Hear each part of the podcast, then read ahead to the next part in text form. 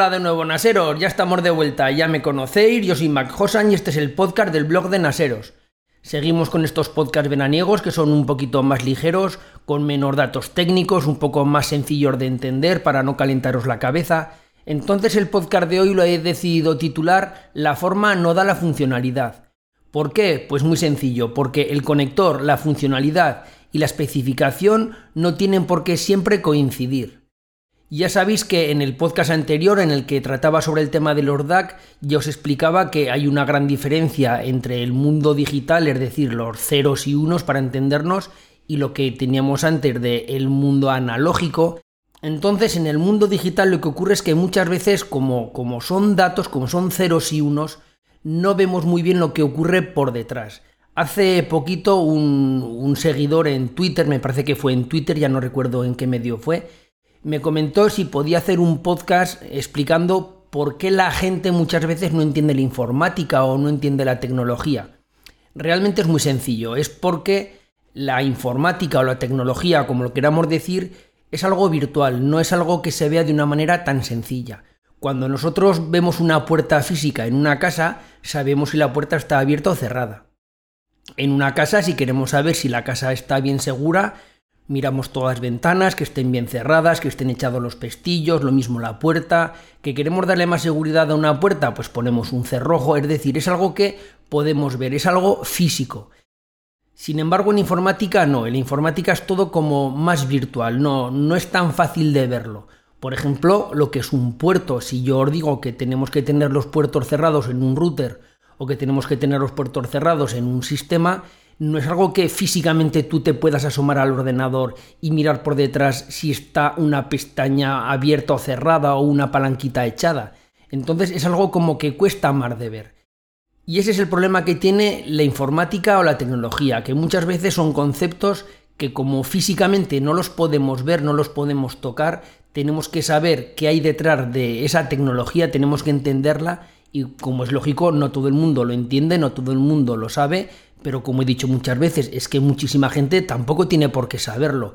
La gente utiliza los dispositivos, utiliza la tecnología, sabe que puede abrir un Word y cambiar el tamaño de letra y realmente le da igual lo que hay por detrás de esa tecnología o por detrás de ese programa. Así pues, el podcast de hoy podríamos decirlo que sería como una continuación del podcast 55 que llamaba No rompas la cadena, si os acordáis, eh, en ese os hablaba de lo que es un DAC y que todo en un sistema informático o en un sistema electrónico tiene que estar en concordancia. O también del podcast 57 que se llamaba No todo es el rendimiento de los discos, donde os comentaba pues eso, que hay que tener mucho cuidado con los discos que metemos porque tiene que haber una cierta coherencia entre el disco que vayamos a utilizar y para qué lo vayamos a utilizar. Entonces el podcast de hoy va a ser como si dijéramos una continuación en el que os voy a intentar transmitir la idea de tener siempre una coherencia, de intentar tener siempre una idea clara de qué es lo que queremos conseguir, qué tipo de cable o qué tipo de elemento vamos a utilizar y sobre todo, antes de nada, tener muy muy claro qué tipo de conector tiene, para qué se utiliza ese conector, porque como decía en el título, la forma no da la funcionalidad. Ya veréis cómo a lo largo del podcast vais a entender este título porque lo vais a entender de una manera muy sencilla.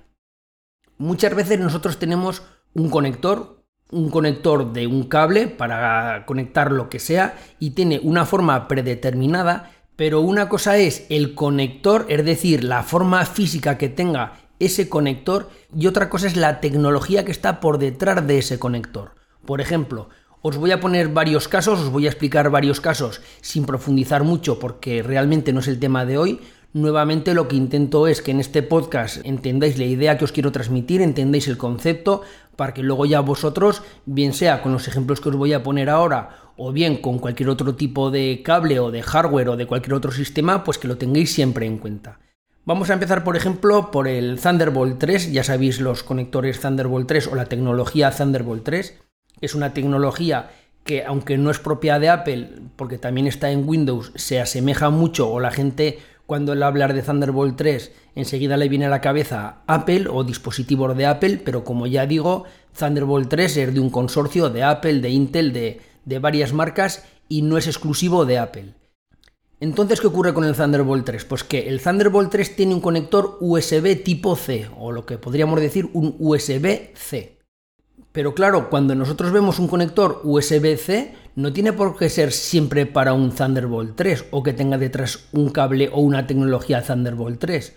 Puede ser un USB 3.1, tranquilamente, un USB 3.1 de segunda generación, que como ya sabéis, el Thunderbolt 3 tiene unas características como son que llega a 40 gigabits por segundo, que podemos conectar varios monitores en 4K, que tiene una alimentación que puede llegar hasta los 100 vatios, Luego además también es un DisplayPort, tiene la capacidad de PCI Express, es decir, el estándar Thunderbolt 3 tiene todas estas características. Como si dijéramos la especificación Thunderbolt 3 abarca todas estas tecnologías, mientras que también podemos tener un cable que sea USB-C, pero que sea un USB 3.1 de segunda generación, que las características que tiene son muy inferiores. En vez de tener 40 gigabits por segundo, alcanza 10 gigabits por segundo.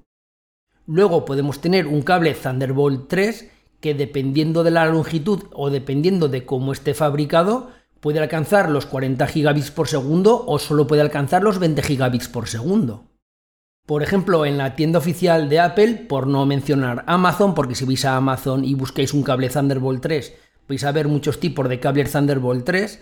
Por ejemplo, en la propia tienda de, Apple tiene su propio cable Thunderbolt 3, que como he mencionado antes, puede alimentar un dispositivo con hasta 100 vatios de potencia Luego también es de 40 gigabits por segundo. Luego aparte todo lo que he mencionado de la PCI Express 3.0, del DisplayPort, Power Delivery, todo lo que ya sabemos que tiene el Thunderbolt 3, pero venden otro cable que es de la marca Belkin, que repito está en la misma tienda de Apple, que es más barato, vale en números redondos la mitad, también tiene todas estas especificaciones, pero sin embargo en vez de llegar a los 100 vatios de potencia se queda solo en 60 vatios. Es decir, es más barato, pero no tiene las mismas especificaciones que el cable de Apple. También sigue siendo un Thunderbolt 3, también tiene un USB tipo C, pero la especificación en este caso es de 60 vatios. Si a ti con 60 vatios te vale, este cable también te puede valer. Lo mismo si utilizamos un cable que sea Thunderbolt 3 pero de un metro o de dos metros, lo que nos puede ocurrir es que este tipo de cable solo nos llegue a 20 gigabits por segundo por lo cual, imaginad que vosotros compréis una caja Thunderbolt 3, le metís varios discos SSD, los ponéis en un RAID, es decir, queréis alcanzar los 40 gigabits por segundo porque queréis hacer una transferencia muy rápida, no os fijáis, compréis un cable que en la caja pone Thunderbolt 3, no miráis las especificaciones y entonces en vez de ser de 40 gigabits por segundo, solo es de 20. O a lo mejor es un cable que directamente tiene un conector USB-C en cada punta. Penséis que con que tenga los conectores que entren en los dos sitios, es decir, en el Mac y en la caja Thunderbolt de la caja que hayáis comprado, ya os vale, porque pensáis que el conector es lo mismo que la especificación y a lo mejor es un cable que no es Thunderbolt, a lo mejor es un cable que sí que es USB-C por las dos puntas, pero que es un USB 3.0, por lo cual en ese caso ni siquiera vais a llegar a los 20 gigabits por segundo. Lo mismo ocurriría si no soporta cierta tensión a la hora de cargar. Por lo cual lo que tenéis que mirar siempre es cuando compréis un cable Thunderbolt 3, aparte que sea, que por supuesto va a ser con el conector tipo C, USB tipo C, tenéis que mirar que tenga el simbolito del rayo, es decir, que tenga el simbolito Thunderbolt y además de eso tenéis que mirar exactamente qué especificaciones tiene, qué características tiene ese cable. Si nos vamos al HDMI nos ocurre exactamente lo mismo.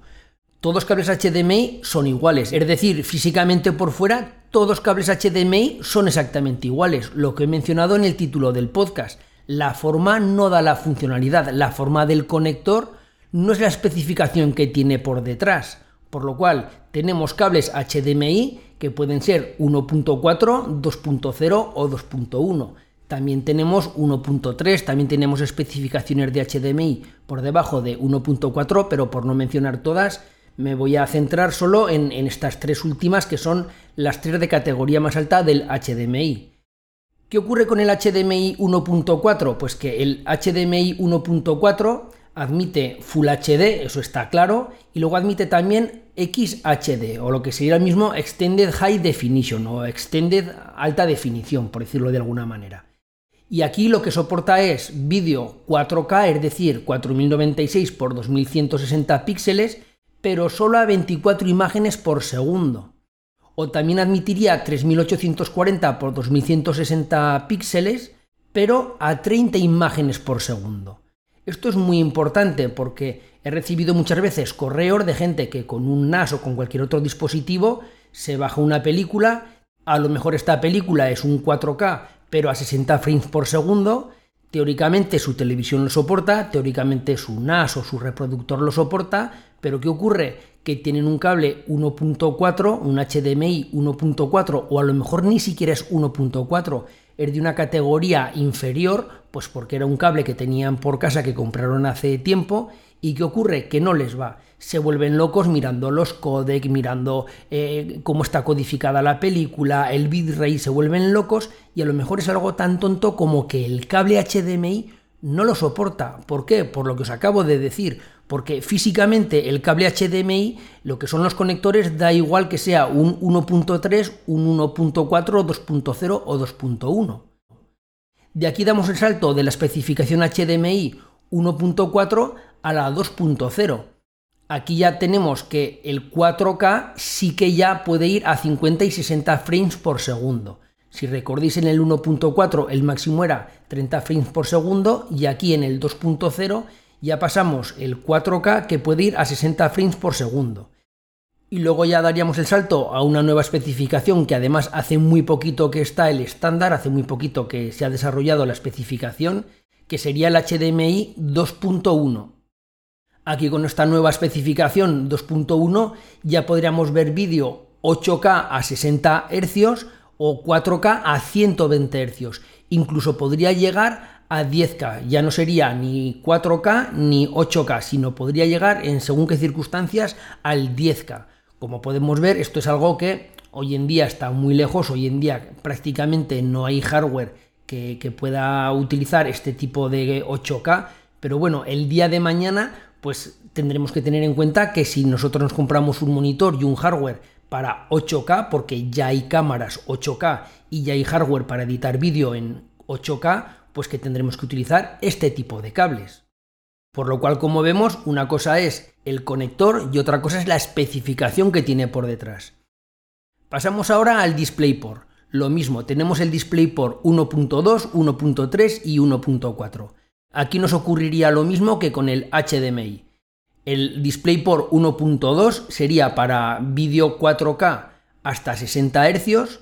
Después el 1.3 sería para 4K pero hasta 120 Hz. Y luego también admitiría el 1.3 vídeo 8K. Sería 7680 x 4320, pero eso sí, a 30 Hz y luego ya estaría el 1.4, el DisplayPort 1.4, que ya sería para vídeo 8K, pero ya a 60 Hz, es decir, sería un vídeo 8K pero con una mayor tasa de refresco, por lo cual necesitaría un ancho de banda más grande. De hecho, el DisplayPort 1.4 soporta hasta 32,4 gigabits por segundo. ¿Qué ocurriría, por ejemplo, con los cables Ethernet? Pues exactamente lo mismo. Ya sabéis que también he hecho varios vídeos sobre esto, también hice un podcast hace poco también explicando el caso de un amigo mío que el no tener un cable de la categoría suficiente le daba problemas, pues sería exactamente lo mismo. El conector RJ45 y un cable Ethernet por fuera son exactamente iguales, pero puede ser de categoría 5E, 6, 6A, 7. Hay más categorías por encima de 7, pero bueno, lo vamos a dejar aquí, en estas categorías. Entonces es lo mismo, por fuera el conector es lo mismo, el cable físicamente es lo mismo, lo único que va a cambiar es la especificación y tendremos que mirar que estará seguramente impreso en el propio cable si es un 5E, si es un 6 o, qué tipo de cable es. Lo mismo sería si el cable también puede ser que algún día haré un podcast sobre esto o a lo mejor algún vídeo, no lo he decidido. El cable Ethernet también puede ser un cable UTP, STP o FTP dependiendo de cómo sea el apantallamiento que tenga ese cable y en función de dónde lo vayamos a utilizar o cómo lo vayamos a utilizar, necesitaremos un tipo de cable u otro. Lo normal es que todos cables sean UTP, pero si nosotros, por ejemplo, vamos a pasar el cable Ethernet por en medio de un tubo con un montón de cables eléctricos, allí va a haber mucho ruido, va a haber muchas interferencias y a lo mejor tenemos que pensar en poner un cable STP. Entonces, a lo que voy, que en función de lo que vayamos a hacer, en función de lo que vayamos a utilizar, tendremos que mirar qué especificación tiene o no. Otro ejemplo más, por ejemplo los discos SSD M2. También he hecho varios vídeos, creo recordar que también hice un podcast explicando qué diferencias había entre los discos SSD M2 con interfaz SATA 3 o NVMe y lo mismo. También es un disco SSD M2, pero no es lo mismo que sea un SATA 3 que un NVMe.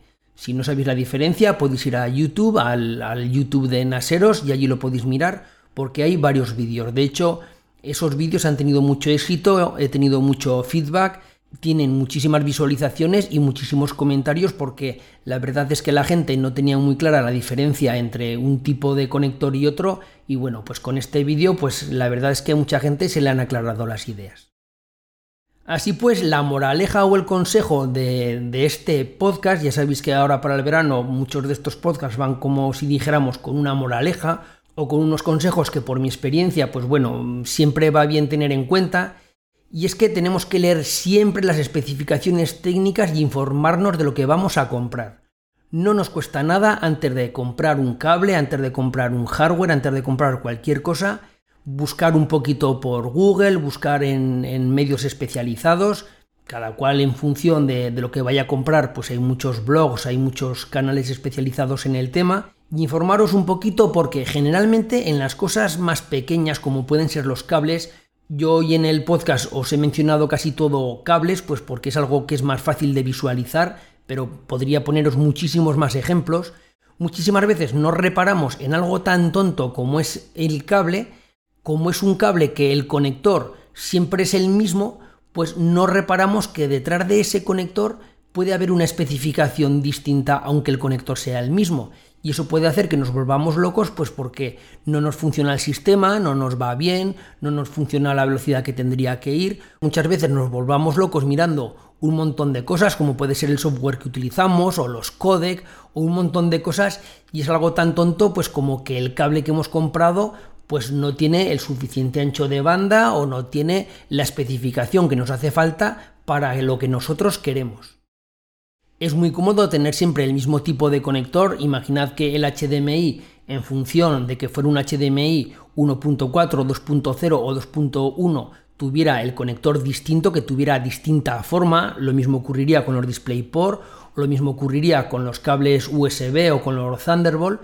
Imaginad que cada uno fuera distinto. Bueno, de hecho el Thunderbolt 2 y el Thunderbolt 3 sí que tienen el conector distinto, pero por ejemplo a partir de ahora el, conector USB tipo C se va a utilizar mucho y aunque tenga un conector USB tipo C no quiere decir que sea un Thunderbolt. Por ejemplo, hay teléfonos móviles que tienen conector USB-C, pero no tiene ningún sentido que un USB-C vaya a velocidad Thunderbolt en según qué dispositivos.